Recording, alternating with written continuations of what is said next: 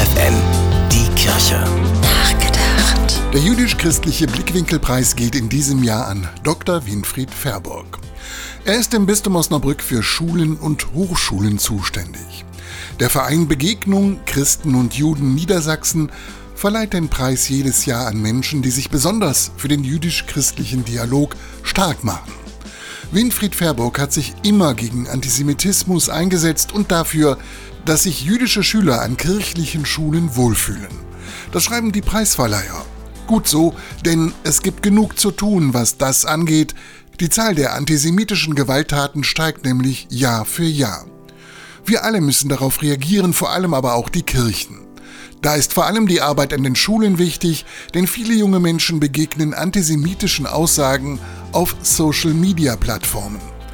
Die Schulen können dagegenhalten und über jüdisches Leben aufklären. Winfried Verburg sagt, wenn ich morgen eine Gesellschaft haben will, in der es weniger Antisemitismus gibt als heute, dann muss ich heute in den Schulen aktiv werden.